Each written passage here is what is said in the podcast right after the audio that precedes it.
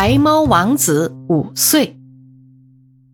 五年前的一个夜晚，金青从门外檐下抱进一只小白猫。时蒙雨凄凄，春寒上立，猫进到屋里，仓皇四顾。我们先赏以一盘牛奶，它舔而食之。我们开干了它身上的雨水，它便呼呼地倒头大睡。此后，它渐渐肥胖起来。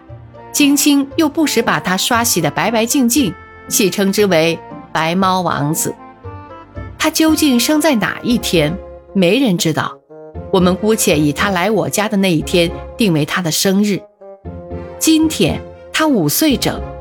普通猫的寿命据说是十五六岁，人的寿命则七十就是古稀之年了。现在大概平均七十，所以。猫的一岁在比例上可折合人的五岁，白猫王子五岁相当于人的二十五岁，正是青春旺盛的时候。凡是我们所喜欢的对象，我们总会觉得它美。白猫王子并不一定是怎样的丰美姿，可是他眉清目秀，蓝眼睛、红鼻头、须眉修长，又有一副楚楚可怜的样子。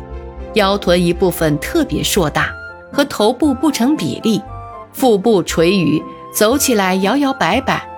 有人认为其状不雅，我们不以为嫌。去年七月二十日报载，二十四号在美国佛罗里达州巴马尔布尔所举行的1981年全美迷人小猫竞赛中，一只名叫邦尼贝尔的小猫得了首奖。可是它虽然顶着后冠。却不见得很高兴，高兴不是猫，是猫的主人。我们不会教白猫王子参加任何竞赛，他已经有了王子的封号，还急着需要什么皇冠？他就是我们的邦尼贝尔。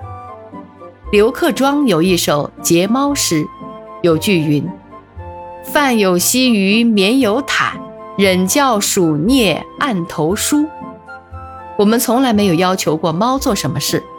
它吃的不只是溪鱼，睡的也不只是毛毯。我们的住处没有鼠，它无用武之地，顶多偶尔见了蟑螂而惊叫追逐。金青说：“这是他对我们的服务。我们吃饭的时候，他常蹲在餐桌上，虎视眈眈，但是他不伸爪，顶多走进盘边闻闻。喂他几块鱼虾鸡鸭之类，他浅尝辄止。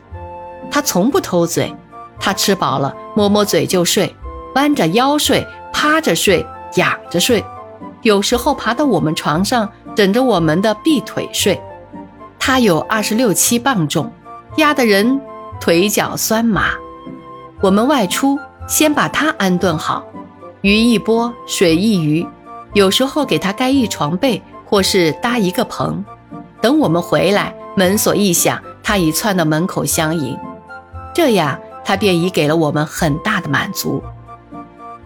花如解语还多事，食不能言最可人。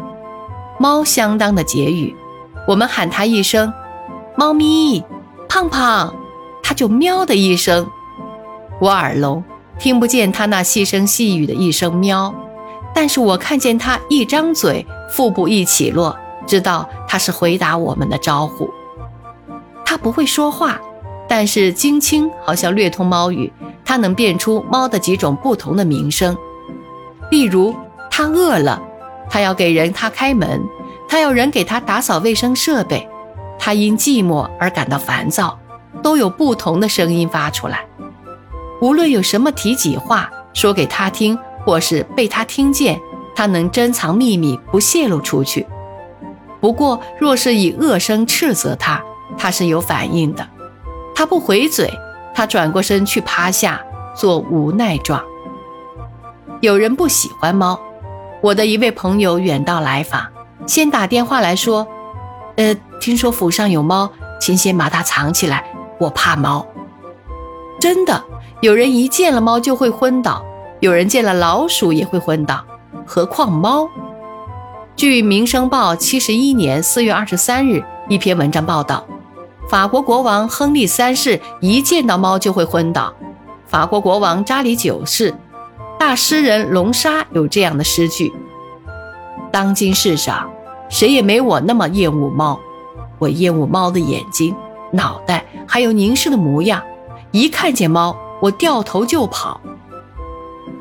人之好恶并不相同，我不否认猫有一些短处，诸如倔强、自尊、自私、缺乏忠诚等等。不过，猫和人一样，总不免有一些脾气，一点自私，不必计较了。家里有装潢，有陈设，有家具，有花草，再有一只与虎同科的小动物点缀其间，来接受你的爱抚，不是很好吗？金青对于苦难中小动物的怜悯心是无止境的，同时又觉得白猫王子太孤单，于是去年又抱进来一个小黑猫。这个黑猫公主性格不同，活泼善斗，体态轻盈，白须黄眼。像是评剧中的开口跳，两只猫在一起就要斗，追逐无已时。不得已，我们把黑猫关在笼子里，或是关进一间屋里，实行黑白隔离政策。可是黑猫隔着笼子还要伸出爪子来撩惹白猫，白猫也常从门缝去逗黑猫。相见争如不见，无情还似有情。我想有一天我们会逐渐解除这个隔离政策的。白猫苏已五岁，我们缘分不浅，同时我亦不免兴起春光易老之感。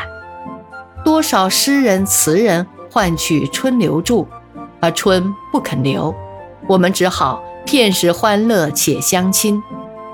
愿我的猫长久享受它的鱼餐锦被，吃饱了就睡。睡足了就吃。